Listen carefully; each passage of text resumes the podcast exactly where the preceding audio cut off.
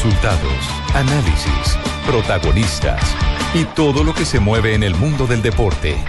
Blog Deportivo con Javier Hernández Bonet y el equipo deportivo de Blue Radio.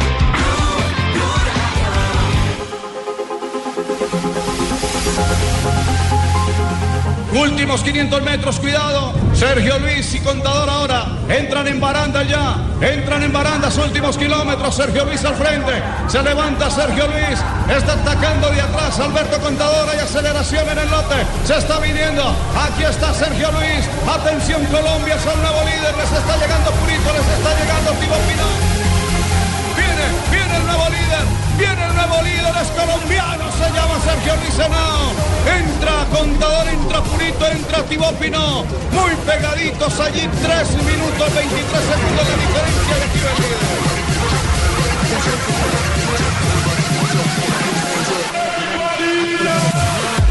Hombre, hemos jugado un poco con la fortaleza de, de los dos, ¿no? Landas es este compañero, eh, un gran líder. ¿Cuánto va a perder Nairo Quintana? Samu pasa, Sama pasa. Otra, otra camiseta que no se contaba, pero bueno, todo se va dando. No, mañana, como siempre, como lo todo, a pelear por la, la victoria. Ahí estamos con el ciclista del Guapón de Sky, y también con su familia, con muchos compatriotas y con su pareja, eh, que espera. Lo he dicho aquí que he venido a ganar, que vengo a, pelear de tú a tú con los mejores. Ahora es descansar, concentrarme y mañana dar todo por, por esta camiseta. Dos de la tarde, dos de la tarde, 41 minutos, señoras y señores. Estamos en Blog Deportivo hoy felices porque tendremos un fin de semana espectacular, esperando que Sergio Luis Henao logre confirmar ese primer lugar y suba al podio como campeón de la Vuelta al País Vasco. Esta eh, introducción tiene su crédito correspondiente gracias a la gente de Señal Colombia, al magnífico relato de Lucho Escobar, quien eh, nos eh, ilustra arrancando el programa nuestro editorial de todos los días, el triunfo de un colombiano. Llegó segundo, pero es líder de la Vuelta al País Vasco y de todo eso nos va a hablar ya JJ para que nos haga el resumen de lo ocurrido en el día de hoy. Poderosa escalada, Javier, No, de un gran ciclista colombiano que tuvo como mil premios de montaña en el día de No, hoy. mil premios de montaña. Pero parecían como mil. Como mil. exagerado. La No sea arepa, exagerado, la arepa no que habla exagerado. Ocho premios de montaña, ¿cómo que mil? no, Ocho premios de montaña en 159 kilómetros, el último premio de Pero cinco parecían kilómetros y medio. 259 mil kilómetros. No, a ese paso que subieron Contador y Sergio Luis eh, parecía impresionante. El remate fue espectacular. En el último premio de montaña atacó Alberto Contador. El único que le aguantó el paso fue Sergio Luis Henao que inteligentemente supo correr a rueda del español. Luego sobre el remate casi lo saca de rueda el colombiano, llegó segundo en la etapa. Había un hombre en fuga que celebró de una manera muy particular levantando la bicicleta al mejor estilo del ciclomontañismo cuando ya estaba sobre, sobre la línea de meta. Lo importante para Colombia es que Sergio Luis se puso la camiseta amarilla de líder. Es la tercera vez que es líder de la vuelta al País Vasco y es la tercera vez que llega a la contrarreloj a tratar de definir. En el 2013 el líder era Henao, Nairo estaba a 6 segundos, Richie Porte a 6 y Contador a 10. Esa, esa del 2013 sirve de referencia para este, Sí. porque esa vez mm, la contrarreloj la ganó Tony Martin, Nairo fue campeón, le ganó a Richie Porte por 23 segundos, a Sergio Luis por 34 y a Contador por 54. Es decir, que perdió la carrera en la contrarreloj del colombiano. En el 2015, el año pasado, el eh, líder La era perdió, Sergio la Luis. ganó Nairo. No, la, La ganó Nairo, perdón. La ganó ganó Nairo. Nairo, Nairo y Henao fue eh, tercero, estuvo en el podio. El año pasado, la contrarreloj era sobre 18 kilómetros, muy similar a la de mañana, que es de 16,500. La, eh, estaba con el mismo tiempo en la general Purito Rodríguez y Sergio Luis perdió por 9 segundos la carrera y fue subcampeón. La contrarreloj la ganó Dumoulin, Purito llegó a 4 segundos y fue segundo, y Zaguirre fue tercero a 5 y Henao quedó cuarto en la contrarreloj a 13 segundos. Es decir, que es la tercera vez que llega y la tercera puede ser la vencida para Sergio Luis, que ha trabajado mucho en la prueba contra el cronómetro. Claro, eso Bueno, ya que usted sabe tanto, ¿me puede dar los resultados y posiciones y cómo quedaron en premios de montaña y todo en el año de 1920? No, no, está haciendo un recuento para que la gente tenga un parámetro, tenga un espejo en el que mirar. Hola, y Nairo Quintana, pasado ¿cómo le fue? ¿Dónde quedó el paisano? Nairo Quintana eh, aflojó, aflojó en el ascenso, pero todos sabemos que está haciendo un máximo esfuerzo por el tema de salud. el ¿no? paisano, paisano. Exactamente. Siempre le agarran las equipo gripas en su completo. vida. El equipo completo del Movistar sufrió una virosis, incluso corrió esta vuelta al País Vasco con dos hombres menos, los hermanos Izaguirre precisamente, eh, y eso de alguna manera lo afectó hoy porque está corriendo casi sin equipo, sin coequiperos, y sobre el final aflojó un poquito, pero igual está ahí, está 38 segundos en el sexto lugar. Henao el líder, contador a 6, Tibot Pinot del francés a 10, Purito a 12, Samuel Sánchez a 31 y Nairo a 38. Uno diría que ahí puede estar eh, la resolución de, de la, de la vuelta al País Vasco mañana. Pero Kelderman está octavo a 1.07 y es el campeón nacional de cronómetro en Holanda. Y Costa, el portugués, está a 1.09 en la novena posición y fue el campeón nacional de cronómetro en Portugal en 2012 y 2013. Son los especialistas de esa baraja de los 10 primeros de la general y hay que tenerlos en cuenta para la etapa de mañana. Hombre, hemos jugado un poco con la fortaleza de, de los dos, ¿no? Landa es excelente compañero, eh, un gran líder. Eh, hicimos puente hoy, ¿no? David López se encontraba fuerte. Cuando ya el último puerto vimos que ya muchos equipos estaban rotos, que Saxo han contado con un solo corredor, eh, Movistar. Decimos que Landa atacara y él hiciera puente con David para que atrás se desgastaran y así pasó. Ya lo último yo ya estoy pendiente de contador, de los movimientos de atrás y bueno, eh, con contador atacado fuerte, le ha aguantado, encontraba bien.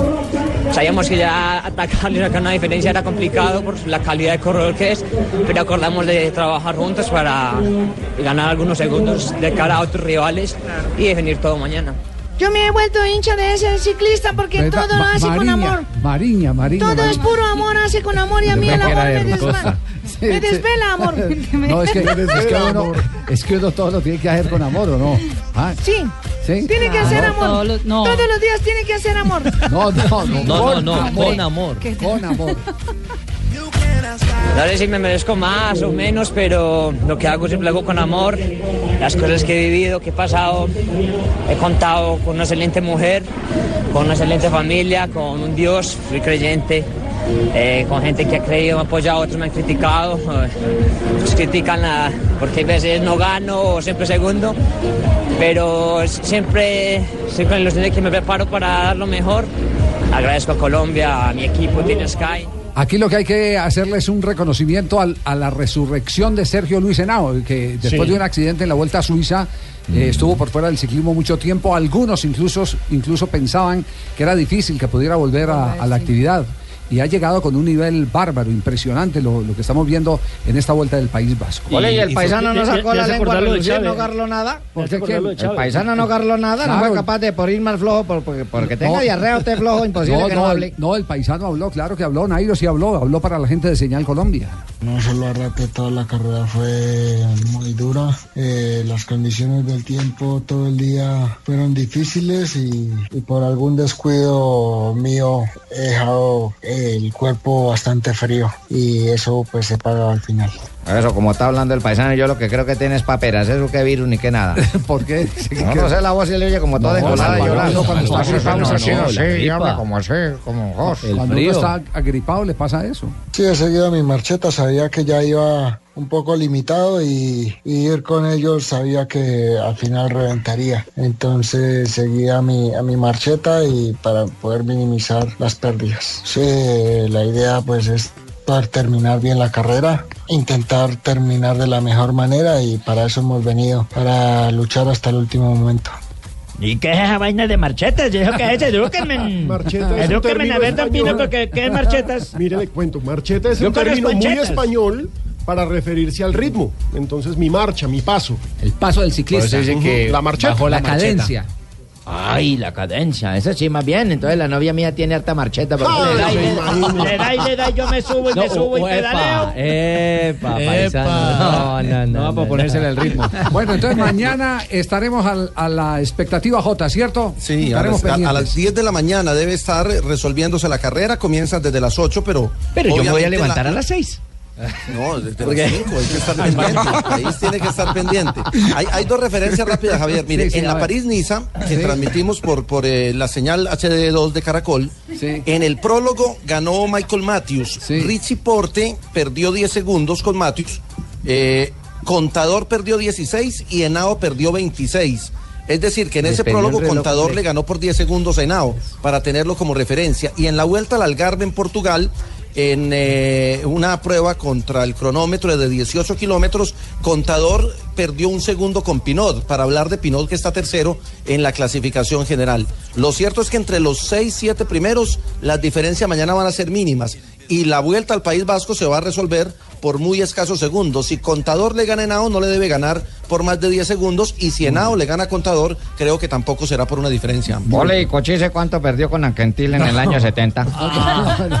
No, no, Ese man perdió bastante tiempo no, por no, allá. no, eh, creo que el exagerado es usted, don Trino. Yo sí me Porque- sé la- sí, toda la Porque, historia porque del Cochise. Cochise corrió fue con Felici Gimondi, no con Anquentil. Yo no sé esa marca de bicicleta con cuál fue la que correría, pero No, no, no, ese era el rival. ¿no? Sí, co- corría con Campañolo, esa era la marca de la bicicleta. No, no sé si corría Sí, eso fue un problema. No. No, muy bien.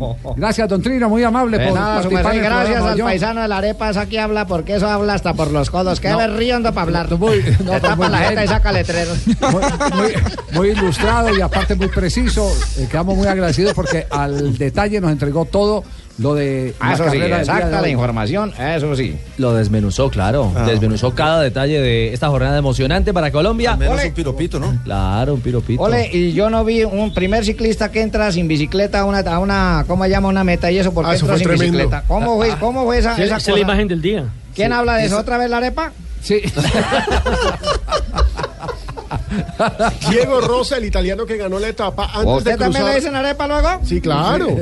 Pero boyacense. Antes de cruzar la línea de meta, se bajó de la bicicleta, la levantó en gesto de victoria Y eso se puede cruzó hacer. la Qué bonita celebración. Sí, me pareció hermosísimo. Al Sí. mejor estilo de los, de los Ole, ¿Y eso se puede hacer, don Javier? Sí, En el ciclismo sí. Ya les vamos a poner el video a nuestros seguidores en arroba Blue Deportes para que lo vean. Es Se un puede gran, hacer. gran video.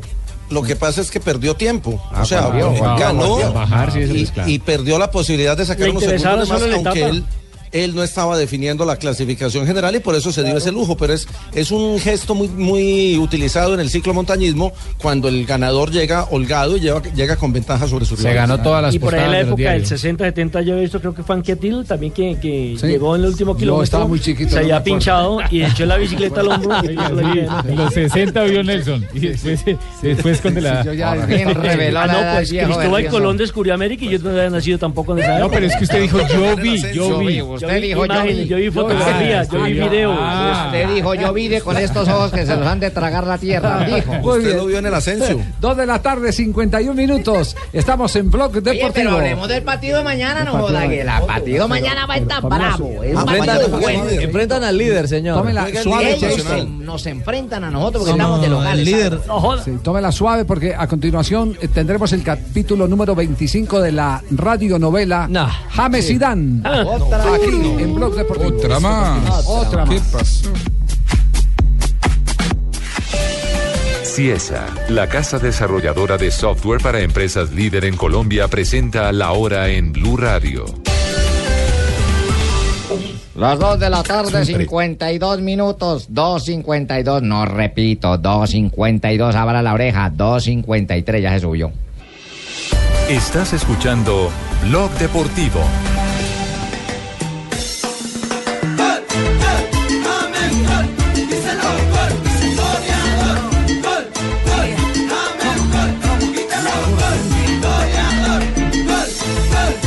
Cómo se baila? ¿Cómo se baila eso? Como salsa choque. Eso es salsa ¿no? choque, sí. Es como lo baila Barbarita, si no está por. No, yo sí. Ese como- no es el camino, Yo Barbarita. llevo la música en la sangre, pero No, tengo mala circulación. No baila bien usted. ¿eh? Dos de la tarde, 54 minutos. Bueno, hay un nuevo episodio antes de que hagamos un repaso del ¿Qué tema de ahora, el juicio que le hicieron a James Rodríguez en el Chiringuito. Eh, los del Chiringuito ya la han tomado con la prensa colombiana, o mejor dicho, la Sí. prensa de Madrid contra la prensa de Colombia. Sí. Nos se pusieron los guantes. Sí.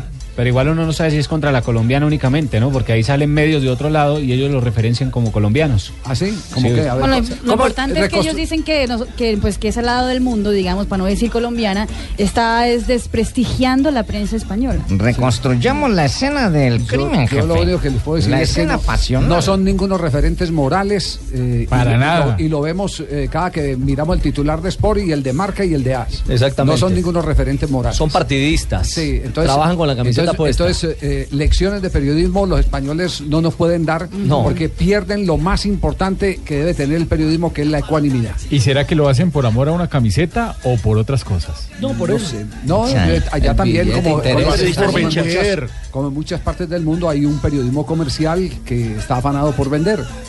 Entonces, digamos que el que tire la, el, el que esté libre de pecado, que tire la primera piedra. Pero ¿contra quiénes se han metido? ¿Qué? ¿Cómo, cómo es la historia? Básicamente ellos toman fragmentos de medios colombianos y de medios internacionales latinoamericanos. Ahí aparece nuestros colegas de Winsport, de DirecTV, hacen referencia a la prensa como Diario El Tiempo, El Espectador y golcaracol.com.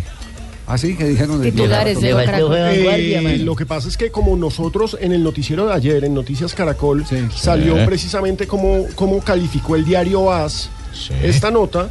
eh, nos utilizaron como referencia de que estamos criticando a la prensa española. Además de eso, uno de los periodistas de golcaracol.com, John Álvaro Clavijo, escribió un blog en el que analiza, hace un muy buen análisis sobre cómo la prensa española está utilizando el, el fenómeno James Rodríguez para vender, para generar clics, para dar de qué hablar en Internet. Y resulta que el periodista que hizo esa nota en AS, que se llama José Luis Guerrero, le escribió a John Clavijo, periodista de golcaracol.com, eh, y de ¿Haz Colombia? ¿Haz Colombia o hace España? No, de España. hace España. Hace Es- fue, fue el que le puso la nota de que por seis minutos y no hizo nada. Él fue el que lo calificó. Ah, no, no, pues sí, que además, ¿qué, qué tal la... Mm. ¿Qué, Sí, tal- gran análisis qué gran periodístico. análisis periodístico? Sí, no. Sí. ¿Y cómo han reaccionado en Colombia? Pues criticando a la prensa española, criticándonos a nosotros. Y ahora se han dedicado en ese programa El Chiringuito, que sí, que es un showcito ahí, hasta payasadita. El informe de, de jugones en la sexta El chiringuito y jugones son los protagonistas del enfado de los colombianos. Estas imágenes exclusivas han copado las tertulias y artículos de prensa. El maltrato de la prensa española a James Rodríguez. El periodismo basura que se hace en España en contra de James. es una campaña de desprestigio contra James Rodríguez en algunos medios españoles. Porque lo que se publicó ayer ha sido vergonzoso. es una prensa servil y amarillista, siempre. James Rodríguez, el conejillo de indias de los españoles. En España a James le critican hasta que sonría. Y hasta entrecomillan las palabras de Josep Pedrerol. Lo calificó de lamentable y James de broma le daba la risa floja, afirmó en tono irónico Josep Pedrerol. Y James, de broma, le daba la risa floja a él y al preparador físico. A eso se le llama compromiso. En ningún momento empleó el calificativo lamentable, pero el diario AS también es víctima de todas esas críticas. Anoche acudía al chiringuito el periodista colombiano Julio Bolaños. Quiso calmar los ánimos. Pido tranquilidad para James Rodríguez, por favor. La situación por la que atraviesa el 10 del Real Madrid tampoco gusta a su familia. A James no le vino bien el cambio de entrenador. Me dice un, un compañero, es Pedro García. Eh, tengo acceso a través de amigos comunes a la familia de James. A James su familia le dice a diario que se vaya. El entorno de James está cansado de tanta crítica y podría estar forzando su salida. Bueno, ahí tienen entonces, eh, como se pueden dar cuenta, no en la prensa colombiana, en la prensa suramericana en general. Mm. Eh, creo que esas mismas sensaciones en Argentina se han sentido, eh, Juanco, por, por lo que hemos escuchado, ¿no? Sí, claro. Eh, tal cual. Tal cual, Tumberini, es verdad, es verdad, Javi. llamando? Eh, a mí me parece ¿Será que, se lo este está sometiendo. Tal cual. Eh, eh, yo digo que se lo está sometiendo a un escarnio público en la prensa eh, española porque es colombiano, porque es más fácil castigarlo, porque creo que él también, como se dice en Colombia, ha dado papaya. Yo sinceramente, viendo la imagen de James siendo el 10 del Real Madrid, no me parece, aunque eso no iba a cambiar si el equipo ganaba o perdía, no me parece que esté a un costado riéndose. Quizá debió haberse cuidado un poco más. Sin embargo, me parece que someter a el juzgamiento de toda la prensa a si James juega o no juega o calificarlo en seis minutos es eh, absolutamente injusto, sobre todo porque Real Madrid está a 90 minutos de perder la temporada y no por responsabilidad de James porque no juega, sino por responsabilidad en todo caso de Florentino Pérez. Ajá. Eh, lo de James es tan circunstancial como Joaquín López eh, eh, sacándose un moco, lo pilló la cámara. Que, Sí, que- sí, que- se que- sacó un moco. Sí, Claro, sí. tenía tic. No, Sí, no, estamos de acuerdo. Lo que pasa es que el Estamos de problema fue que lo Oye, si el hombre está serio, entonces que está bravo y que está mal genio porque no lo pusieron. No, Está- pero si si, está si feliz, te están que está observando porque- hasta cuando vas al baño, tenés Sí. que tener cuidado. Muy Eso es lo que digo nada más. El editorial de Chiringuito, a ver qué fue lo que dijeron. En Colombia defienden a James. Han montado una campaña, una campaña contra la prensa española. Se equivocan. Nosotros hemos apoyado a James mucho, incluso demasiado, lo reconozco. Pero imágenes como esta no ayudan. Al madridista le hierve la sangre cuando ve esto. Le indigna. James no puede cometer estos errores. En su día crucificamos a Benítez por pasar de James, por ningunearle. Pero llegó Zidane, alguien a quien James admiraba. Zidane le ha cuidado, le ha protegido, le ha defendido ante todos. Siempre ha dado la cara por él y James no ha estado a la altura. Su calidad es indiscutible, pero para ser el número uno hacen falta más cosas. Hay que estar físicamente al 100%, pelear como el primer día y nunca, nunca bajar los brazos. Querido James, no caigas en la trampa. No caigas en la trampa del victimismo. No hay una persecución contra ti. Zidane quiere lo mejor para el equipo. Demuéstrale que puedes ser titular. Demuéstrale que mereces jugar en el Real Madrid. Bueno, lo cierto es que en medio de, de todo este montaje o de todo este análisis que se hace, eh, en el chiringuito hubo una voz autorizada, una voz de este programa, de un colaborador de este programa de Blog Deportivo. Hablamos de Julio Bolaños, que es el hombre que está siempre ahí cerca a la interna del Real Madrid. Colaborador, colaborador. Exactamente, Pelujo, como usted lo dice. Y este fue su análisis. Julio Bolaños de Blue Radio está entre, yo creo que está entre, entre, entre España y Colombia, ¿no? Sí. Julio, ¿te mueves? Sí, entre España y Colombia. Estamos con Blue Radio, una emisora de Caracol. Sí. Y es una de las más importantes que hay en Colombia. Tenemos cuatro años de, haberse fundado, pero Blue Radio ahora mismo es, tiene los programas top en, en Colombia. Muy bien. Es Blog Deportivo y Sí. es el mejor programa. ¿Has visto la imagen de, de James ahí? A ver. Pido tranquilidad para James Rodríguez, por favor. es una imagen que quizás sabe él que lo ha hecho mal, pero puede pasar. Vamos a mirarlo desde el punto de vista un poco jocoso. Le comentan algo, lo ve el espontáneo y yo lo veo como algo muy espontáneo. No es que vaya o que se esté, como se dice en Colombia, tomando el pelo o mamando gallo, como se dice. Pero no, yo lo veo muy bien y hay que darle, en el Madrid hay que darle oportunidad. Es un gran jugador y yo creo que el Madrid pierde si no pone James. Pero es que ese discurso, Julio, ese discurso mm, en septiembre te lo compraba. Pero es que estamos en, en abril ya. Y después de no sé cuántos partidos ya que llevamos en esta temporada, yo ese discurso a mí ya no me sirve de nada. Es que James, los minutos, y mira que ha tenido oportunidades y minutos. Y aquí se han encargado algunos de meternos a James hasta en la sopa. Y ni por esa. O sea, ahora James no puede jugar, es una rémora para su equipo. Él es el que tiene que mirarse en el espejito por la mañana en su casa o en el espejito de la ciudad deportiva y decir, "Eh, esto no, yo estoy traicionándome a mí mismo. Imagínate tú cuando te traicionas a ti mismo lo que traicionas detrás. Un escudo, una afición, un presidente, la gente que ha confiado en ti. Vamos a dejarnos ya de, es que el Madrid tiene que darle oportunidad, es que Benítez, es que Zidane, que no. Los que estáis cerca de James, cogerlo ya, mirarlo a la cara y darle una colleja si hace falta y decirle, muchacho, que esto no es... Espabilado está. Claro, no, no, espabilado no está. Te cuento, ¿has Espabilado visto- no está. ¿Has Julio. visto tú, has visto el partido que se hizo con, el- con la selección Colombia? Cuidado. los veo es el capitán de la selección Colombia. es lo mismo, Julio. Sí, ok, No, no, se juega el fútbol no, diferente. No, no, no, no, no me refiero a eso, me refiero al rol. Claro, allá En se Colombia, juega para- en Colombia. James es el líder y está Sí. prácticamente Arropado. eh, no, ya no te digo arropado, te digo que está Liberado. liberado, de, facetas defensivas. Arropado y liberado. en el Sí. y en el Real Madrid es uno más. Vale. Eso es te lo- uno eso- más que tiene que trabajar como uno más, que tiene que ayudar como uno más, correr como uno más, porque aquí estrellas de verdad hay una. Sí, Cristiano. El Ronaldo. resto tienen que correr como uno más. Y Perfecto. James se ha creído una estrella por encima de los demás. No, no que se lo haya creído. A ver, yo, yo creo que el partido, el partido ayer, y fíjate, es tanto James como todos los compañeros, si tú ves el partido que hicieron en Barcelona, fue genial físicamente. Miramos, vamos a retrotraernos a todo, toda la, la campaña. Viene el Real Madrid con un desgaste físico brutal. Bueno, ahí, ahí está parte del episodio. ¿Cuál es el corresponsal, Julio Pacotilla? ¿Cuál es el corresponsal, pues? ¿Quién le consignamos? Aquí el diario Marca Javier sacó algo muy interesante. Uno pensaría que jugaba menos James Rodríguez cuando estaba con Rafa Benítez.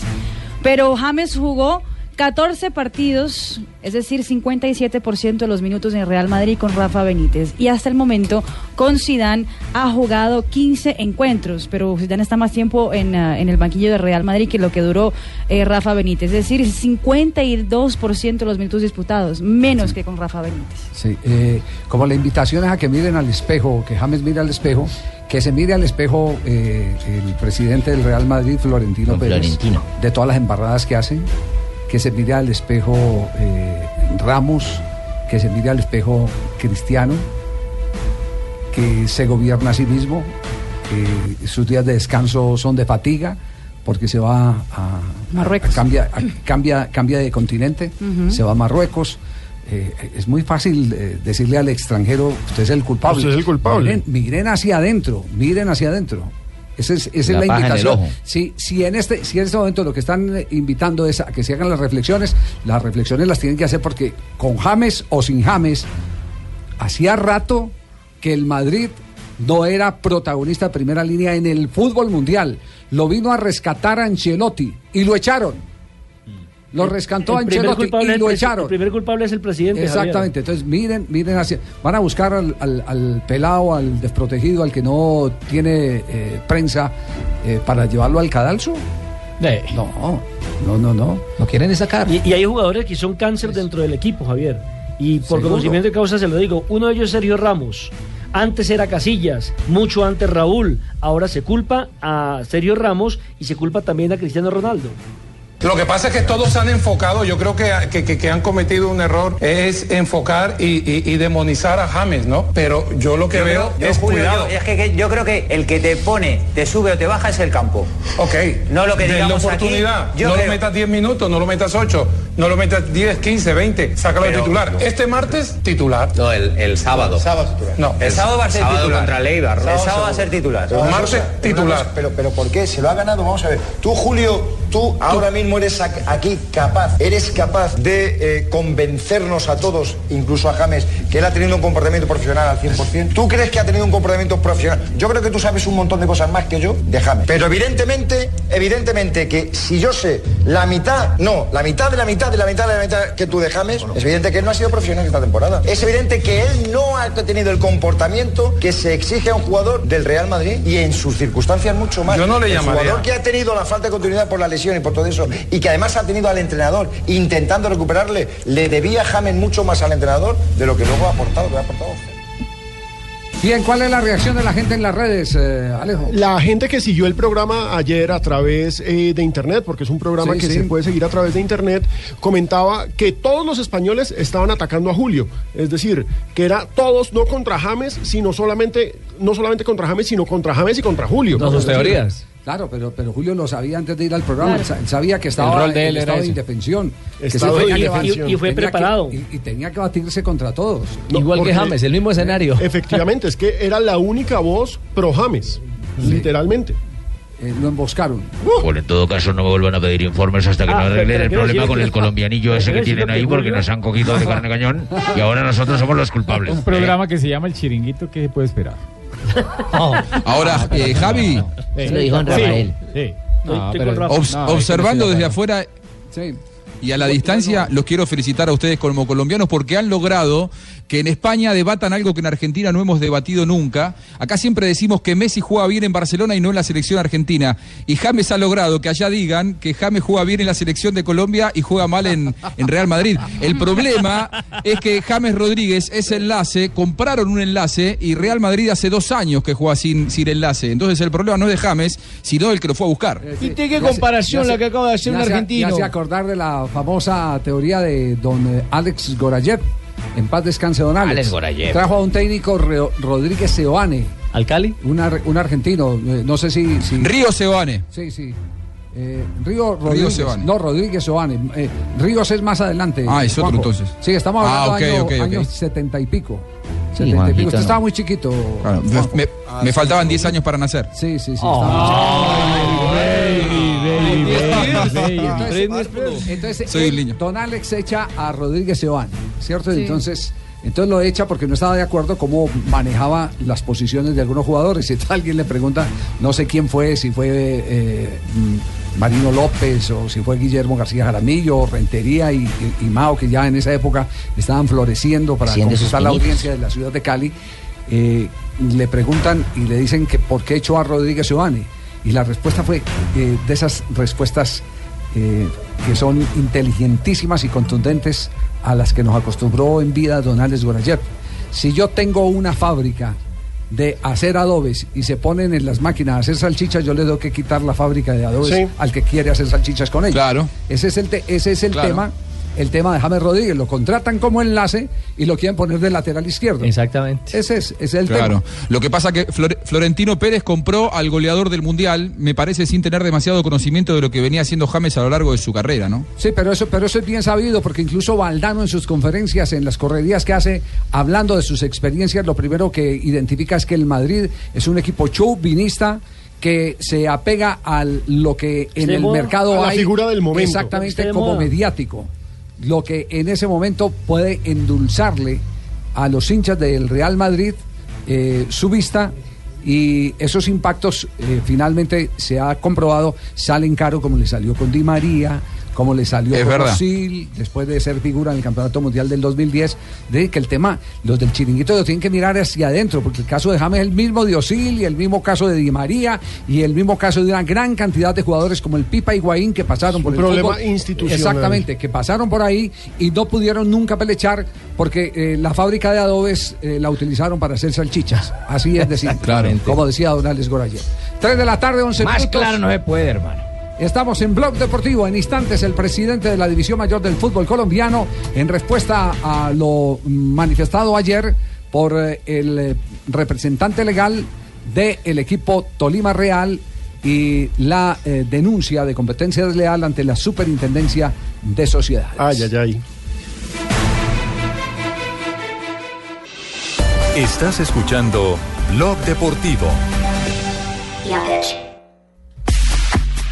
3 de la tarde, 15 minutos, estamos en Blog Deportivo. Nos están preguntando de Rodríguez Seoane. Ya les tenemos la respuesta quién era Rodríguez Seoane, eh, el técnico que dirigió por ahí en los eh, años 74, 75, si no estoy mal, al conjunto deportivo Cali. Sí, Raúl Rodríguez Seoane fue un jugador argentino de Banfield que pasó por el fútbol español en Betis, en Tenerife, pero que se dio a conocer como técnico cuando fue asistente de Di Stéfano.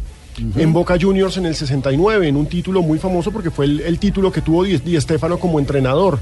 Eh, fue su asistente técnico y a partir de ahí empezó la carrera de, de- de- de este señor Seoane en diferentes países en los que jugó, porque también había jugado en Venezuela y en Chile. Entonces tuvo una carrera por diferentes países de Sudamérica que lo terminó llevando a Colombia. Muy bien, perfecto. Ese eh, un apunte que necesitamos, una información que necesitamos entregarle a Gran nuestros- aporte, lo estaba buscando y no lo encontraba. Sí, a nuestros. eh, Este era muy chiquito.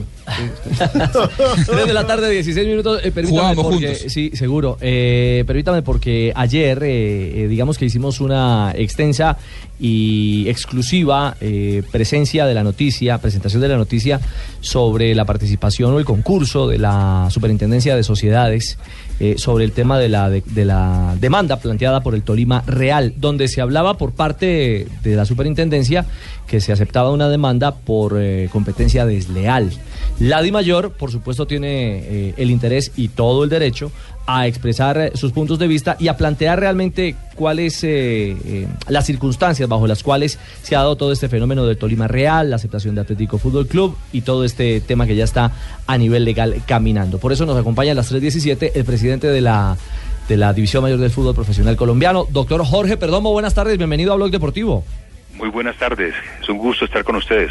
Ayer me picaba la lengua de salirle a, a ustedes frente a las declaraciones del señor Restrepo porque consideré eh, que les estaba llenando de una cantidad de falacias que no corresponden a la realidad. Yo les quiero hacer un pequeño recuento, muy pequeño. Eh, mire, el señor Restrepo intentó en dos ocasiones acudir a la justicia ordinaria vía tutela y en las dos fracasó.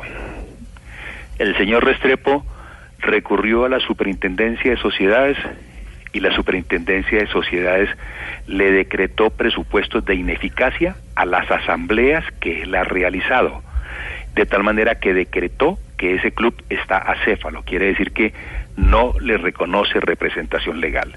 Lo que pasa es que él periódicamente va haciendo asambleas sabiendo que conforme al trámite de un proceso se demora la superintendencia más o menos tres meses en decretarle la ineficacia y entonces posa durante estos tres meses de interinidad como representante legal. El señor, eh, esa sociedad fue intervenida por la superintendencia de sociedades. El señor Restrepo recurrió a Coldeportes y Coldeportes lo que hizo fue rechazarle, negarle el reconocimiento eh, deportivo que tenía. Entonces ahora recurre como último recurso seguramente a la Superintendencia de Industria y Comercio. Yo no sé si dentro de dos, tres meses recurra a la Cruz Roja demandándonos, pero la verdad es que el tema eh, es que todas las instancias judiciales, administrativas, le han negado el derecho porque no lo tiene simplemente. Entonces yo sí estaba pendiente de hablar con ustedes para darle esta ilustración y decirle que aquí Di Mayor, que se ha expuesto permanentemente a las versiones del señor Restrepo y por supuesto generando un daño reputacional, hemos obrado conforme la ley. Y no lo digo yo, lo dicen los juzgados, lo dice la Superintendencia de Sociedades, lo dice Coldeportes y seguramente lo dirá la Superintendencia de Industria y Comercio, de cuya demanda todavía no hemos sido notificados, pero estaremos prestos a atenderla. Sí.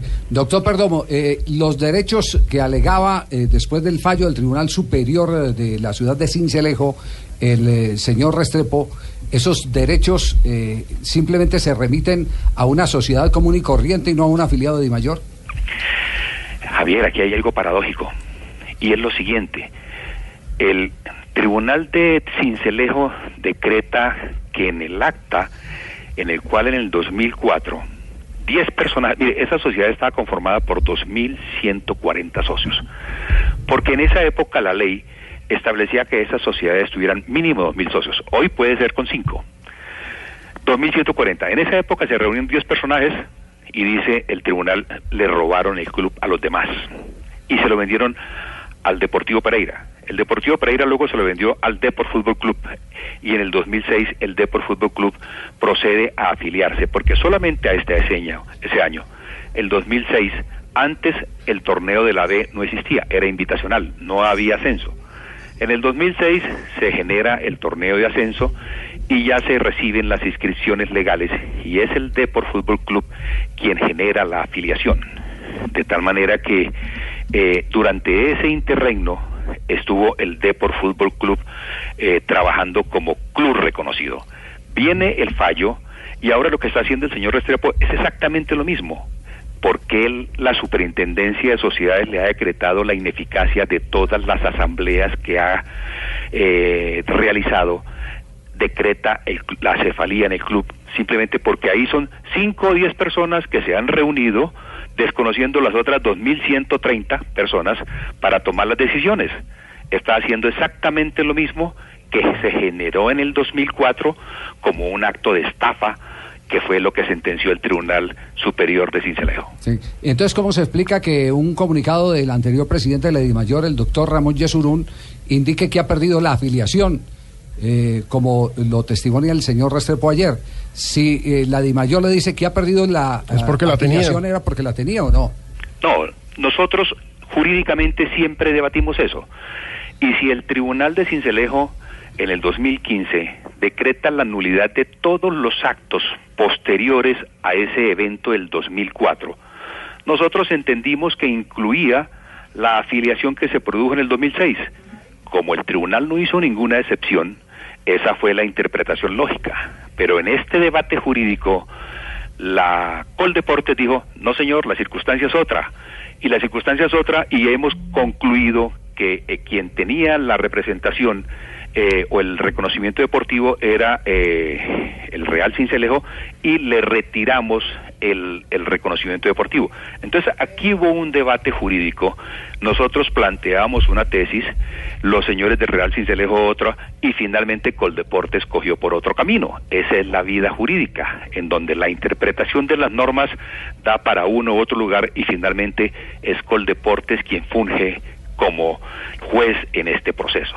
De tal manera que nosotros en ese eh, en esa línea de pensamiento habíamos considerado de que el Real Cincelejo nunca tuvo la representación, el reconocimiento, sino que estuvo en manos del de- en cabeza del Depor Fútbol Club y por efectos de la sentencia del Tribunal de Cincelejo había desaparecido frente al fallo que se produce después, que se produce después, entonces viene ese encuentro de, percepciones o de concepciones jurídicas y por eso es lo que usted señala.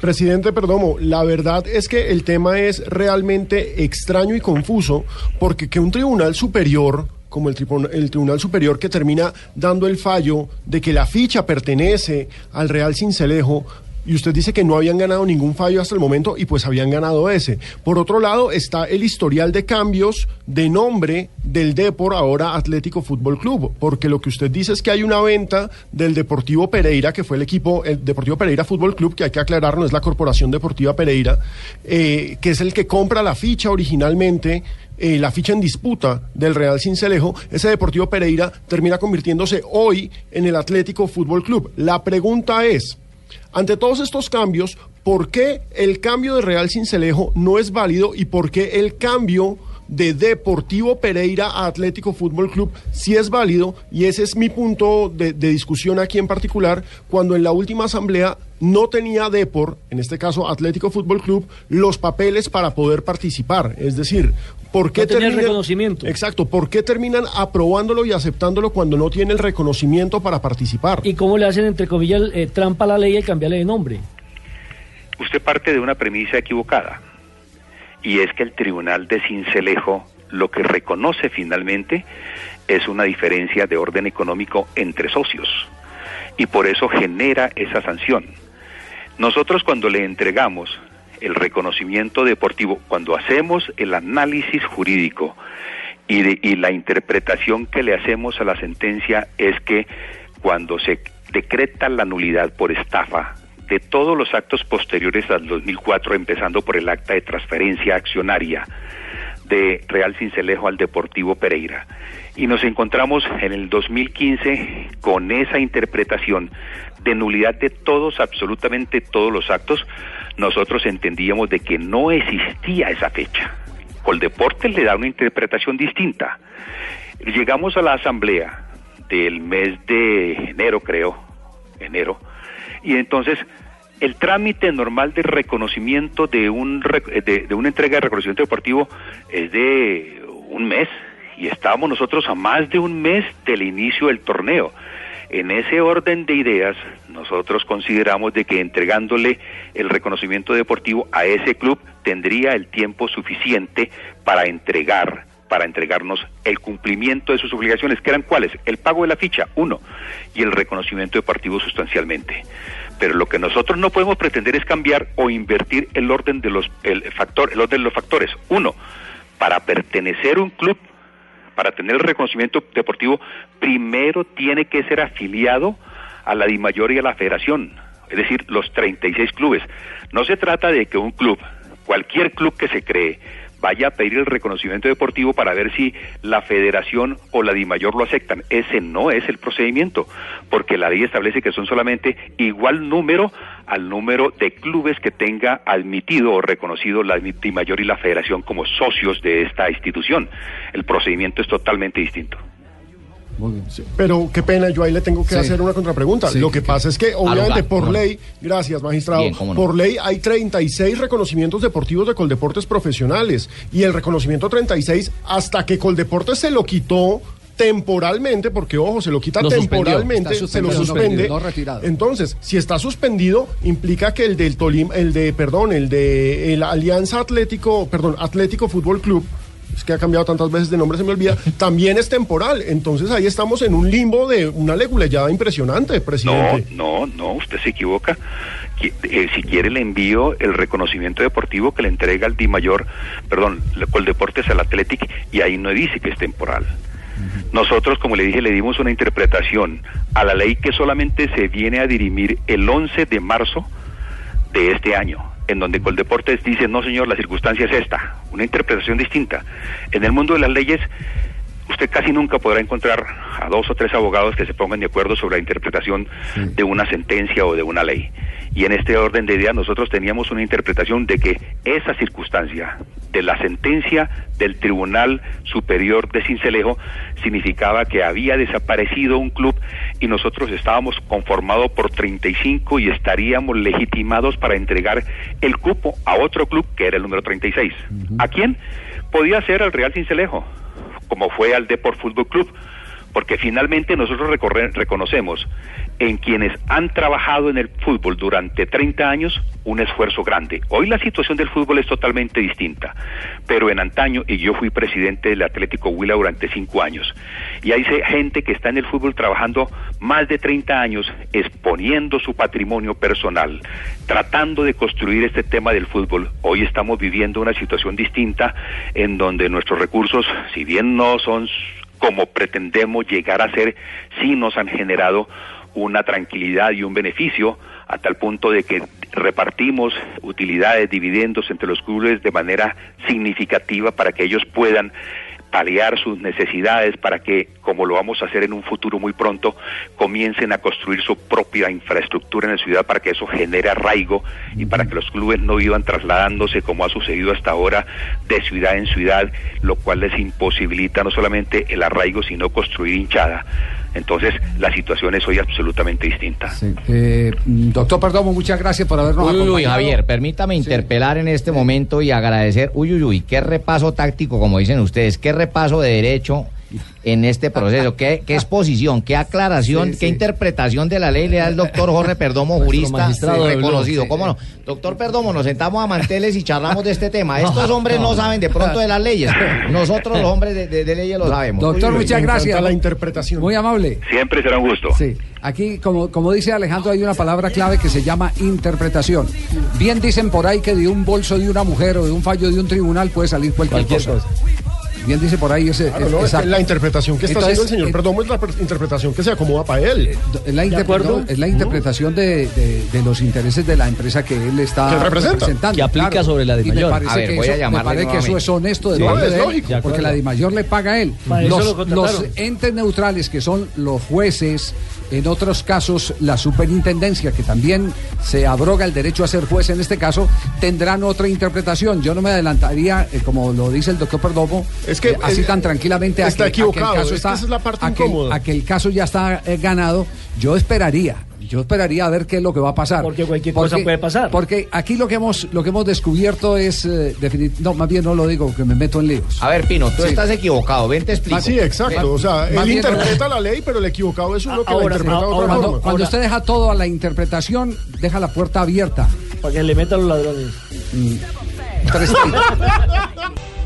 Estamos avanzando en este. Hoy es viernes, sí, yo quiero estar seguro. Hoy sí es viernes, señor, hoy sí es viernes, don sí Javiercito, hoy sí. viernes, hoy sí es viernes. Ayer dijo que era me viernes, pero era jueves. no, Todo el día. Ayer me confundí, fue por la corbata eh, que traía Don Chinche, y la camisa y la corbata que te Elegance de París. Pues pucha, ¿qué pasa con el tono unicolor, don Tenía reunión en, en Tono Zapolín. unicolor, En. Zapolín Ah, tenía reunión. en. Zapolín. Correcto, no es que es la única ¿Qué, pintura que dura y dura. qué jartera en un programa deportivo no tener que tocar estos temas eh, tan aburridos? ¿Cómo no? Y yo, qué jartera tener que venir a escuchar fútbol y tener que meterme Bueno, nuevamente en pues, mi trabajo. Pues eh, le quiero decir, le quiero decir que me acaba de confirmar, eh, porque estaba oyendo la entrevista del señor Juan Carlos Restrepo, eh, me acaba de confirmar que eh, han denunciado penalmente al presidente de la DIMAYOR y al presidente de la Federación. ¿Penal? Penalmente. Denuncia por, eh, eh, primero, desacato a fallo judicial. eh, segundo, eh, por eh, eh, mentiras, eh, falso, falso eh, testimonio. Testimonio. Exactamente, falso testimonio. Entonces yo no sé dónde va a parar este tema. Yo Pues esto apenas empieza. No quisiera hablar más va de pa' largo. Sí, no quisiera hablar más de este asunto porque qué jartera la gente esperando que le hablen de goles, de gambetas, de tantas cosas. El Y Bucaramanga. y te- del Bucaramanga, sí, imagínese. Del Bucaramanga. Esto tiene No, más no, capítulos que el de James y Zidane. Entonces, entonces le da, le da uno, de verdad le da pereza a uno eh, tener que eh, convocar aquí al magistrado para que sea el protagonista del programa. ¿Cómo no, eh, Javier? eh, en este No. caso, eh, yo también me retiro. Eh, me abstengo de saber a qué parte voy a, a- a poner mis servicios. Quisiese ayudar al doctor Perdomo, Sí. pero quisiese oír la otra parte. Pero quisiese no oír ninguna de las dos. Ah, ya. Quisiese oír de fútbol. Sí. Pero me interesa este tema. Ah, bueno, muy bien. Sí, está muy queda- quedamos, nos quedó clarito todo. todo Qué nos quedó sí, sí, Así que- Nos quedó clarito. Bueno, eh, eh, para retomar el, el programa Junior Nacional, el Ahora partido sí, clásico la vaina bacana. Ahora sí el programa arranca como partido, empezó. Fabio? ¿Qué Bien. partidazo el que se Los viene manes vienen acá a disputar sus tres puntos, pero le tengo la noticia. Barranquilla noticia? cumplió años ayer y el regalo más grande que nos van a dar los amigos de Junior de Barranquilla con ese equipazo que tiene es los tres puntos en casa para ser líderes absolutos. Se vuelven a encontrar el maestro No y el joda. alumno. Y ambos Y con para- 25 puntos. Y para y como para aprender o como para echarle leña al fuego, Javier, escuche esto que dijo Alexis Mendoza ayer. Muéstramelo ahí. Con todo respeto, Nacional en esta oportunidad no va a jugar con el Bucaramanga, va a jugar contra el Junior. de visitante. Eso sí, esa es la papá. Mira, y esa espinita que tenemos acá, ese boca chico que me fui a pasar y tal, me quedó aquí, míralo. Tenían que meterse, ¿no? Lo del 7 a 0 no va a jugar con, el mismo Bucaramanga, va a jugar con Junior, va a jugar de visitante. O sea que ya ningún partido se parece a otro, sin querer decir de que nosotros no podamos golearlo. También lo podemos golear nosotros, pero que tomamos alguna precaución, todas las tomamos. Todas las precauciones las tomamos. Queremos que no nos pase a nosotros lo que nos pasó en el 4 a 0. Esa es una enseñanza que nos dejó ese partido. Vamos a tener al frente el, casi el 90% del, del equipo que, que lo hizo. Falta ver quiénes vienen a jugar, porque ellos tienen un compromiso también en la siguiente semana. Pero de que hemos tomado precauciones, sí las hemos tomado. Y casi siempre las tomamos cuando tenemos la característica del rival que vamos a enfrentar. Y eso hace de que, de que esas precauciones sean trabajables y lo que nosotros siempre hacemos para mejorar toda la condición de que el equipo pueda ser mejor. Escuchaste, Sí, escuchaste, claro. oíste. Eso Oíste ya pasó, pero eso ya pasó, costeño. Yo no Ah, entiendo para qué siguen pasó, removiendo las heridas y dándole uno uno en la del- Tú no tienes ni derecho a opinar porque tú tienes Si clavado mi mu- los siete. Hasta Si mi mujer estuviera más ya. bueno que la vecina, yo saldría con mi mujer. Ah, bueno, eso, eso es Cosas lógicas, Javier. Sí. Pingo. Pingo, pingo. ¿Cómo, ¿Cómo es? ¿Me lo repite? No, no, eso no se puede repetir al aire porque acá también está escuchando. No, mija, que acá hablando por teléfono, tranquila. tranquila, acá. Na- Nacional, eh, eh, o su técnico, mejor dicho, Reinaldo Rueda. Nosotros tenemos eh, mucha más mesuda, Javier, que no el técnico nacional va a jugar con seriedad. Advierte, después de que le hizo 7 al Bucaramanga, 4 al Fortaleza, Fortaleza. que necesita más agresividad. ¿Ah, sí? le parece? No. ¿Ah? No, yo pienso que el equipo ¿Qué le queda va a tener que seguir mejorando en el orden, en la agresividad, porque enfrentamos a un equipo que hace muy buena circulación de balón, amplitud de campo, que hace buen volumen ofensivo con sus laterales, eh, que tiene un gran nivel de agresividad ofensiva y creo que nosotros debemos de quitarle eso, intentando tener nosotros más el balón, eh, poner condiciones de entrada, eh, un buen ordenamiento y, no permitir que ellos realicen su juego. La transmisión de Blue Radio inicia este sábado a la 1 y 30 de la tarde con el juego Millonarios Boyacá Chico. A las 4.15 de la tarde será el juego Junior contra el Atlético Nacional. El día domingo a partir de las 3.50 se pueden pegar con Estadio Blue a las 3 de la tarde y luego Cali contra Independiente Santa Fe y todo el resumen de la jornada aquí por Blue Radio. Muy bien, iba a anotar algo sobre Que el partido. como Nelson? hecho simplemente estadístico, la última vez que Junior perdió en el Metropolitano fue frente a Nacional, 4 por 0 en octubre del 2015. Y van a cierto. con el equipo base. Bueno, pero la vaina aquí, ¿cómo es la vaina, don Javi? Yo sí quiero saber cómo es el orden, porque aquí habla el pájaro, habla el de la arepa, habla el bumanguese, habla todos los equipos. Pero el equipo que va a enfrentar realmente Nacional y que tiene su corresponsal en Barranquilla que llama Fabito Poveda, no ha hablado. Déjalo hablar, hombre. ¿Usted es el abogado de él? Déjalo que no soy abogado, pero soy costeño. ¿Y qué, cachaco? ¿Qué te pasa? me, me confirma si está abierto el canal de. Me dicen que sí está, está abierto, el abierto, canal. él está abierto, él está pendiente ahí. Lo que me Fabio, métete, no que está jodas. abierto y Échate, he hablado, no te a meter. seguiré hablando de este Junior de dando duro y tú allá callado. Métete, no jodas. ¡Vamos! No nos han dado duro nada, Cheito. Hombre, ¿te Tranquilo, un calma, poquito? calma. Calma, Cheito, calma. Vamos a hablarle, digámosle esto cachaco, ¿con cuánto lo dice? Mire, Vamos a la Javi- puerta ahí. Oiga, a propósito, a, pro- A propósito del partido, bueno, lamentable que, que esto Cachaco suceda, nos pero recordó son el precauciones 4-0. que hay que tomar y es que no se va a permitir el ingreso de las barras del Atlético Nacional al partido de mañana en el Estadio Metropolitano. Nadie con distintivos del Atlético Nacional podrá ingresar al estadio. Incluso a, nivel de policía, la policía de Barranquilla. ¿Tampoco puede entrar de eh, verde? Por no, no. Va- ha solicitado el distrito el distrito de Barranquilla le ha solicitado a la policía que a través de la policía de Medellín que ni siquiera dejen salir a las barras eh, del Atlético Nacional desde la ciudad de Medellín para evitar eh, pues desmanes acá en la ciudad. Es decir, ahora Y cierre de frontera, Fabito. se- Así es. Y las precauciones de las que hablaba Alexis Mendoza es que seguramente va a jugar con línea de tres en la mitad, con Celis, Narváez y el regreso de James Sánchez, que ya se recuperó de la lesión que lo quejaba. Nueve partidos ganados y un empate después de esa derrota que sufrió con Nacional. Ha tenido Junior en una muy buena campaña que lo llevó al subtítulo del fútbol colombiano. y las últimas dos visitas de Juni del Atlético Nacional a Barranquilla han terminado en derrota para los antioqueños. La última, por supuesto, la del final del fútbol colombiano y antes que esa, cuando Juno le ganó dos goles por cero y los eliminó de la Copa Colombia, Copa que finalmente Eso terminó sí, ganando lo que el Junior de Barranquilla. Y, y antes de esas dos, ¿qué, qué había pasado?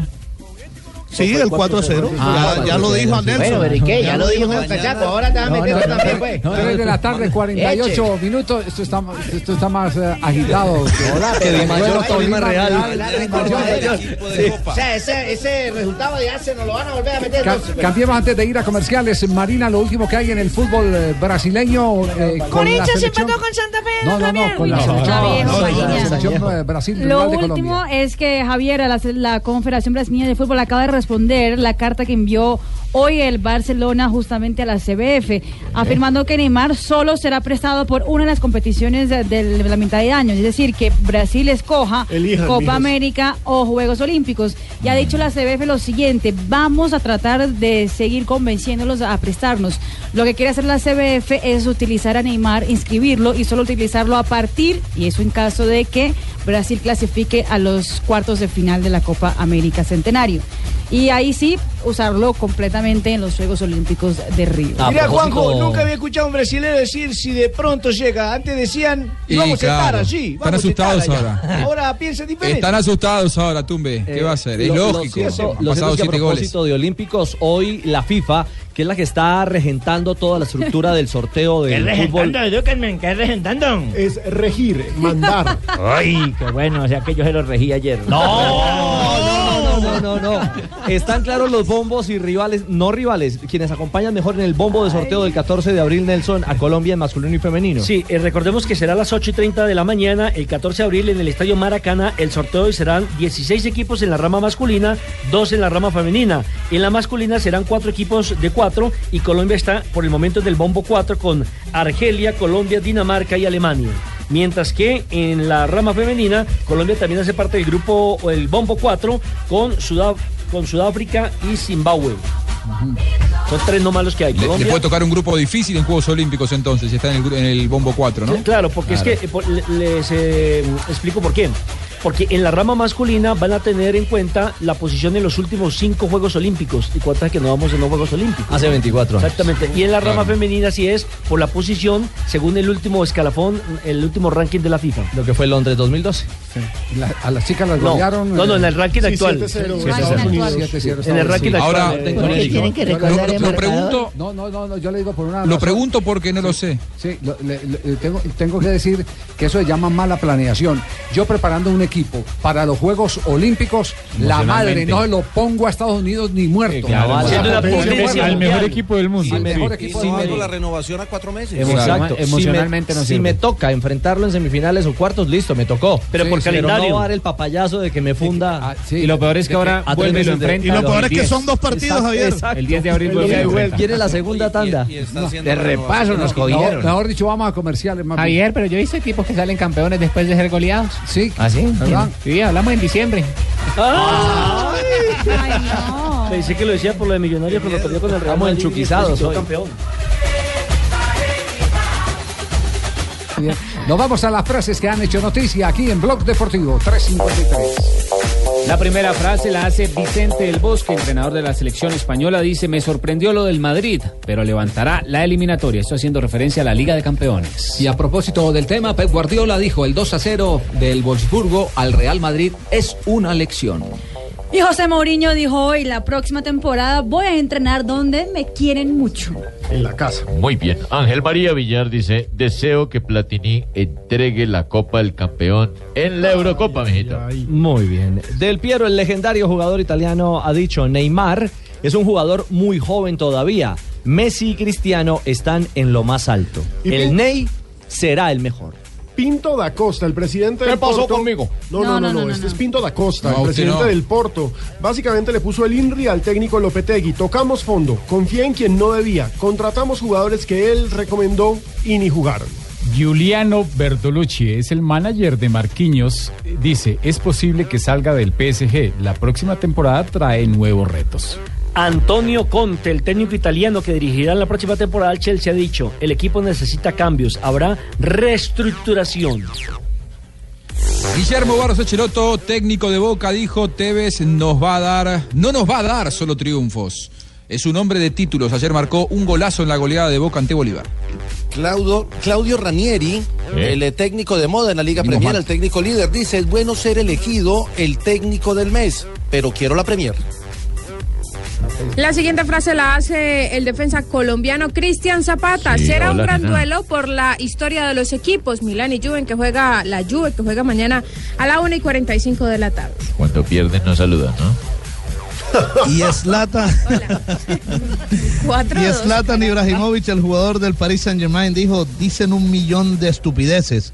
Todos quieren ser importantes conmigo. Esto a raíz de las declaraciones del doctor Suego Uf Carlson, que dijo que Zlatan se había dopado cuando jugaba en la Juve. La misma vaina del pingüi aquí en Nelson Asensio con el Junior, hacerse lo chistoso con nosotros. La, la frase, las, las frases del día han pasado y hay noticia de Falcao García Marina a esta hora. Sí, señor. Hola, soy Falcao. Los verdaderos deportistas dejamos que nuestras noticias las entreguen los brasileros. Pues muchas gracias.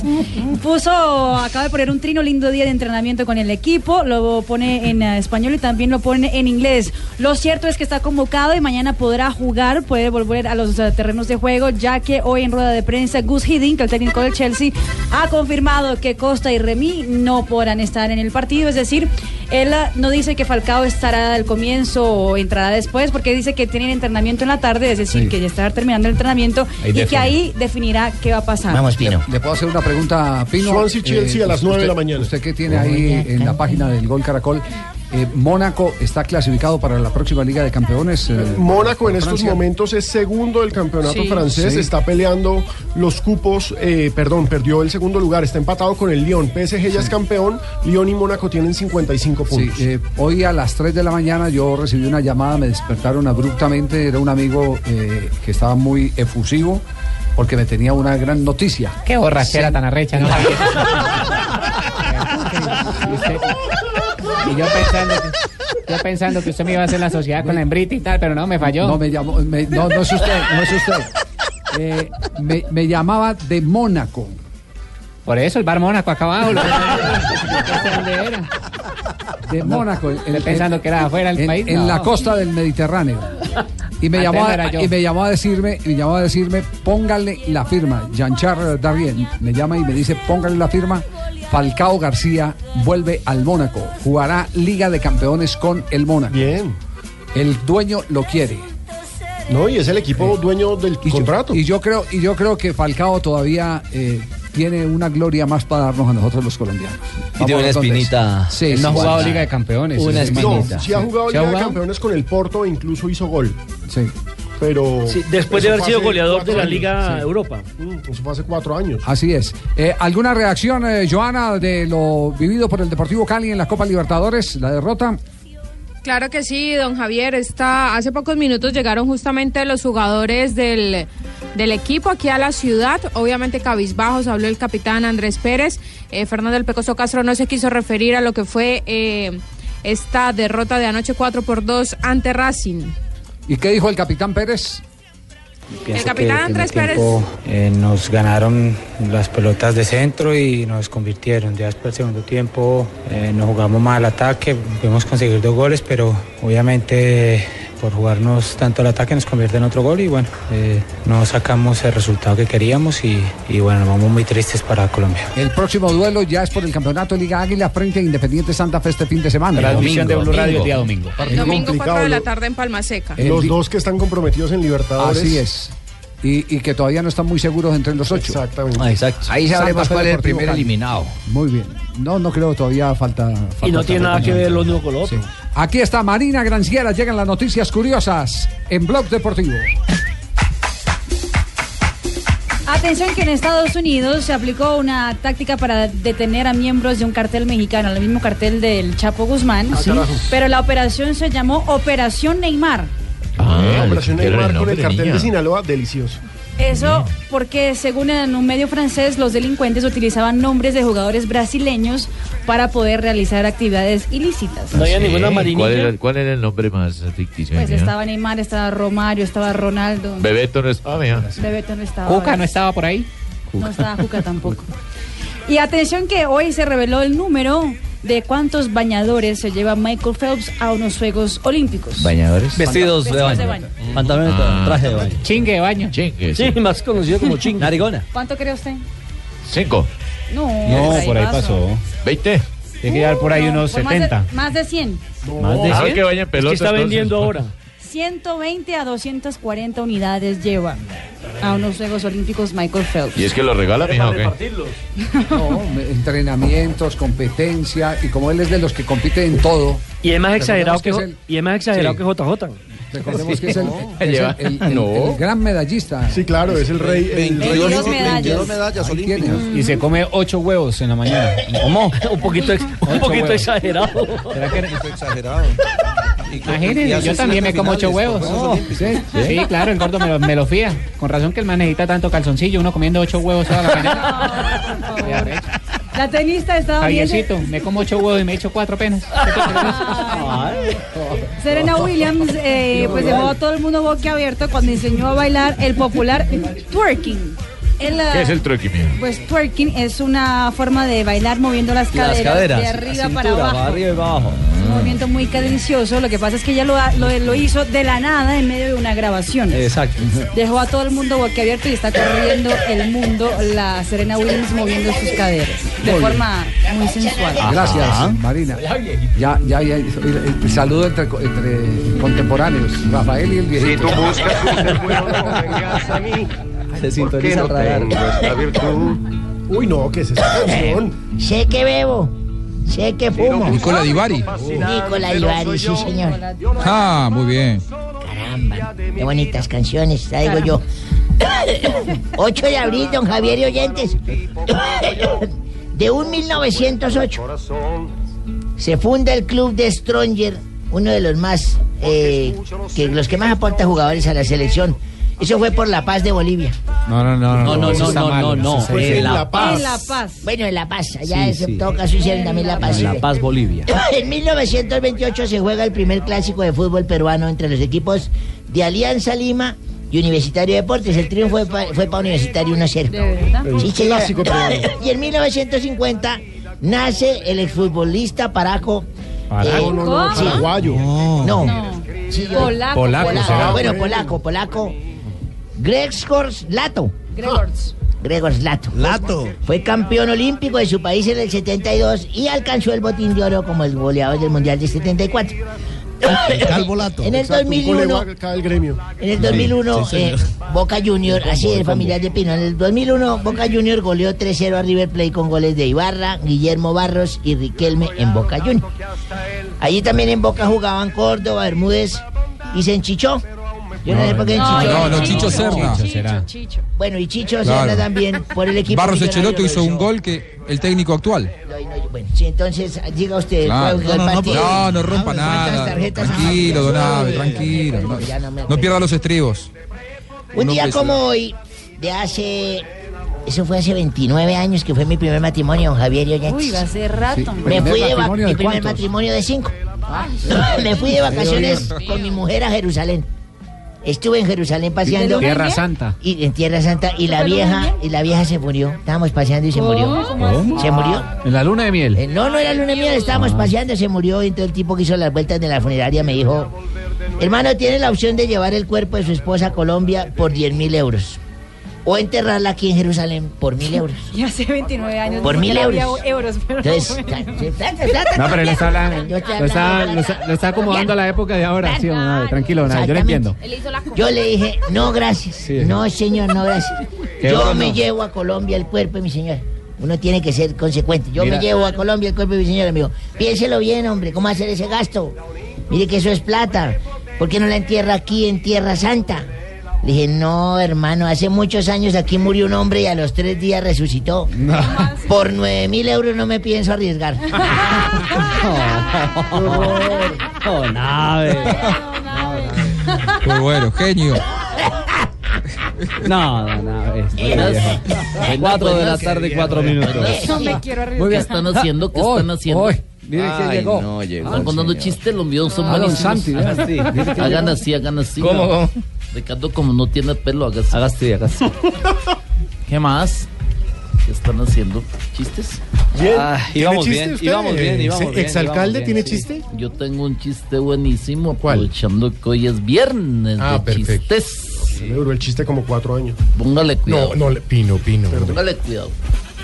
Que había una vez un señor montándose al metro de Bogotá. ¿Y qué pasó? ¿Qué pasó de que el chiste?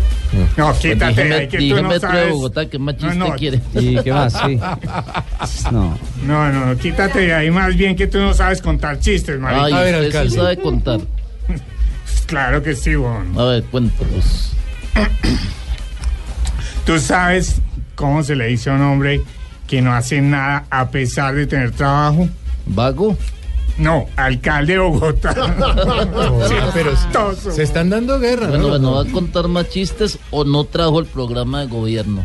Uy, uy. Mejor debemos que los que saben cuenten chistes, weón. O sea, permiso, mariques. Hoy es ¿Quién- viernes de arranca- chiste. quién Javier. arranca la ronda? ¿Quién ¿Quién- quién- arranca? Arranque usted, usted tiene buenos chistes, yo, por bueno, favor. bueno. Eh, resulta que hay un médico que tiene que ir a hacer el rural a un pueblo, llega al pueblo y se da cuenta que en ese pueblo no hay sino hombres. Ah. Opa. Entonces, de todo preocupado dice, bueno, y cuando hay que hacer el amor, entonces uno qué hace? Y el- el sábado eh, hay una cita en la orilla del río, eh, doctor, vaya, bien pueda. Claro. Y entonces el doctor se asoma a la orilla del río y, y eran 50 personas por delante de él, como era una figura conocida, el médico del pueblo. Entonces los varones que estaban ahí le dicen, siga, le cedemos el Claro, turno. a le usted". ceden el- el turno. Y había una burra. Y entonces se encarniza el médico con la burra. Y le daba besos y toda esa vaina a la burra y tal, hasta que los tipos impacientes le dicen, bueno, doctor, desocúpenos la burra, que es que necesitamos pasar el río para ir donde las viejas.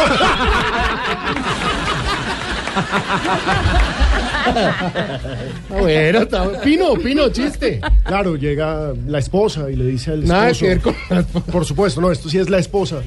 Mi amor, yo, yo quiero que pasemos un fin de semana especial, un fin de semana maravilloso, un fin de semana único. Listo, dale, nos vemos el lunes.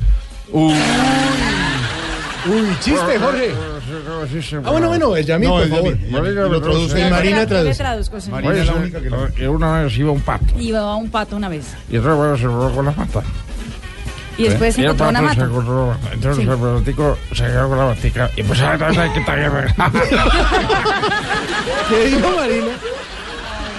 Buenísimo, buenísimo. Bueno, Ah, bueno. Chiste verde. Buenísimo, buenísimo. Ahora, ¿nos podríamos quedar hasta el final? No, pero hágale. Hoy es bien. Yo tengo uno, a ver, mira. A ver, eche. ¿Cuánto cuesta aquí un masaje? ¿Cómo? ¿Cómo? ¿Cuánto cuesta aquí un masaje? Y dicen, depende del tiempo. Bien, digamos que llueve. Ah, es bueno, inteligente. Es bonito. Divina, divina cómo hace. ¿Por qué? Porque es filosofía. Sí. Tiempo es sinónimo de clima. Exacto, Claro. de clima. Entonces, Ricardo, le toca a Richie. A Ricardo. Échate uno. A ver. Había- Dania. Bueno. Eh, de- Ricardo, ¿se ¿Cuál los echa largos o cortos, Dania? Eh, depende, papi. Pues espérate, le miro qué carita tiene. Hoy tiene cara de corto. De corto. Sí, tiene cara. Pero los cortos, los cortos a veces funcionan, son efectivos. Sí, sí, sí, sí, del corto pero Lo que pasa es que eh, es corto y él también corto y todo corto no se puede, papi. Pero dale, Richie, yo te apoyo. Gracias, mi Dani. Dale. Te quiero mucho. ¿Cuál es la diferencia entre un motor y un inodoro? ¿Un motor y un inodoro? Entre un motor y un inodoro. No, ni idea, ¿no? En que en el motor tú te sientas para correr. ¿Sí? Y en el inodoro tú corres para sentarte. Muy fino, muy fino. Nive- nivel de inglés alto. Diga memoria, memory. Póngalo en una frase. Salté por una ventana y me morí. Negrita, ¿usted lo entendió? ¿Usted lo entendió? Porque Pero yo lo entendí muy, muy chévere. Memo. ¿Usted sabe cómo, don Javi, cómo se llama el Instituto Inglés de la Negrita? ¿Cómo se llama? ¿Cómo es? Blackfire. ¿Qué quiere decir? Mm, negra candela. Pero, pero yo sé que ahí tiene Javier preparado uno bueno. A ver, ¿cuál es? No, no, pero se me acaba el repertorio. No, pero es échese No, pero se te acaba tan rápido, ¿no?